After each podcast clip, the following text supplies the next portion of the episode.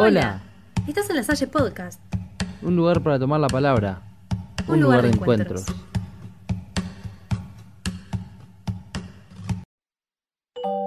Hoy queremos invitarlos a buscar un almohadón, un peluche y un lindo lugar de casa para poder disfrutar de historias divertidas, mágicas y maravillosas. ¿Vamos?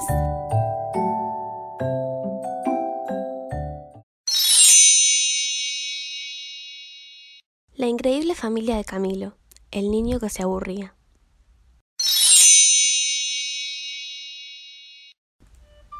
¡Ma! gritó Camilo con la boca grande como un alfajor triple de chocolate, mientras arrastraba los pies por el pasillo. ¡Me aburro! No era una novedad. Camilo se aburría fácilmente. Sus papás le compraban cuanto juguete nuevo aparecía en la tele para evitar sus berrinches. Tenía una tablet y juguetes a montones. Autitos con antenas, camiones con sirenas, soldados de madera. Sin embargo, Camilo se pasaba las tardes paseando por la casa, más aburrido que un piojo en una peluca. Ma, repitió asomando la cabeza por la puerta de la cocina. Me aburro. ¿Querés cocinar conmigo? le preguntó su mamá rodeada de ollas. Podemos hacer torrejas, o mejor, lentejas. Y como dice la abuela, si quieres las comes y si no las dejas. Uf, contestó Camilo resoplando. Cocinar. Eso es menos divertido que una película de zombies vegetarianos. ¿Qué puedo hacer para divertirme? Pregúntale a tu hermana, seguro que ella sabe. Camilo arrastró los pies hasta el dormitorio de Carmela, lento como una babosa. Mela, me aburro. ¿Querés practicar yoga conmigo? Podemos hacer unas piruetas piruetísticas, posturas elásticas y fantásticas, de pies, sentados y de cabeza. Resopló Camilo. ¿Yoga? Eso es más aburrido que dormir la siesta un día de sol. ¿Qué puedo hacer para desaburrirme? Tal vez papá pueda ayudarte con eso. Él conoce muchos juegos del tiempo del ñaupa. ¡ñaupa! ¿Y eso con qué se come? pensó Camilo mientras caminaba perezosamente hasta la sala. A esta altura ya tenía pocas esperanzas de que pudieran ayudarlo. Siempre lo mismo en esta familia. Los grandes no tenían la menor idea de cómo divertirse. Pa, me aburro. ¿Querés leer el diario conmigo? Hay historias indiscretas e increíbles historietas. Uf, resopló un poco más fuerte que antes. El diario. No hay nada que me dé más sueño. Con esas letras tan chiquitas y tan pocos dibus. ¿Y qué tal salir un ratito al jardín? Porque ya llegó la primavera y el clima está ideal para jugar afuera. Camilo caminó desganado hacia el jardín, y al pasar por la huerta encontró a su abuelo con las rodillas en el barro y la cabeza entre las plantas. Sus grandes anteojos brillaban al sol. Abu. Ya sé, estás aburrido. ¿Querés trabajar la huerta conmigo? Podemos plantar plantines, hacer brotar brotes y ayudar a florecer las flores. Uf, más que un resoplido ya era un huracán. Aburridísimo.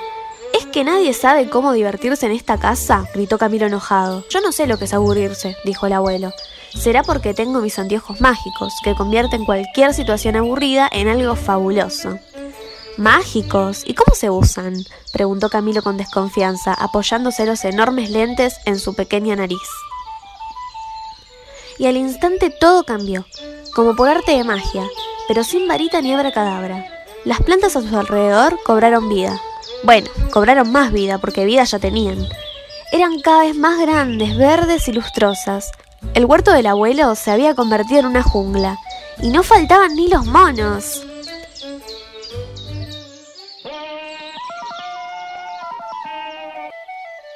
Huyó Camilo como Tarzán, columpiándose en una liana desde los durazneros hasta los tomates. Tengo que mostrarle estos anteojos a Mela, pensó Camilo. Entró corriendo a la casa y al llegar al dormitorio lo sorprendió una presentadora de circo sospechosamente parecida a su hermana, dándole una calurosa bienvenida. Pasen y vean, el circo de los hermanos Moretti abren sus puertas, totalmente libre de animales. Asómbrense con los trapecistas rusos, los malabaristas chinos y los yogis contorsionistas recién llegados de la India. Sin pensarlo dos veces, Camilo se unió al show mientras el público lo aclamaba. Puso los pies detrás de la cabeza, hizo equilibrio sobre sus manos y luego voló alto con la ayuda de su compañera contorsionista. Tengo que mostrarle estos anteojos a mamá, pensó mientras se desenredaba los brazos y se desanudaba las piernas. Así aprende a divertirse como yo. Al llegar a la cocina descubrió que una cantante famosa lo esperaba en el escenario. Tenía los mismos rulos que su mamá, aunque con una actitud más rockera. Camilo subió corriendo al escenario para tocar la improvisada batería de ollas, jarritos y sartenes. Tengo que mostrarle estos anteojos a papá, pensó agotado luego de un solo de batería interminable. En cuanto entró al living, tuvo que pegar un salto para no mojarse en un mar de grandes olas. Los restos de un barco pasaron flotando por delante de sus ojos. Rápidamente se montó en un barril a la deriva mientras un pirata que usaba la corbata de su papá como parche en el ojo exclamaba Marinero, naufragamos. Nos hundimos, no flotamos.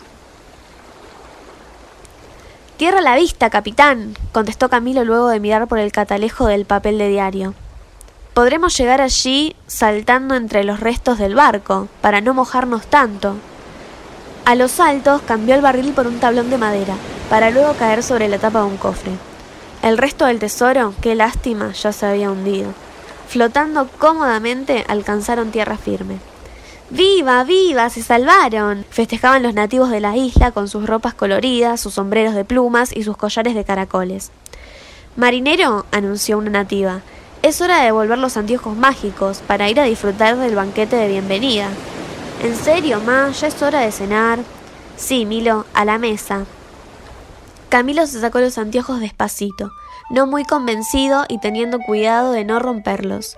El mar volvió a ser de baldosas, el barril un sillón viejo, y la isla una alfombra amarilla y peluda que habían comprado en la feria hacía dos semanas. No quiero dejar de usar los anteojos, confesó Camilo, preocupado de volver a su estado de aburrimiento habitual, mientras le entregaba los anteojos al abuelo Toto. No te preocupes, Milo, contestó el abuelo. Estos anteojos son tan pero tan mágicos, tan magiquísimos, que no es necesario que los uses todo el tiempo. Son anteojos de entrenamiento. Una vez que aprendes a ver las cosas con los ojos de la imaginación, podés hacerlo en cualquier lugar y momento, con o sin anteojos, totalmente garantizado. Dale, probá. Camilo cerró los ojos con fuerza para concentrarse, con un poco de dudas y bastante ilusión. El abuelo Toto nunca le mentía, así que valía la pena hacer el intento. Abrió primero un ojo, después el otro, y se encontró de vuelta en la isla, como por arte de magia, pero sin varitas ni abracadabra. Y lo mejor de todo, sabía que podía volver cada vez que quisiera.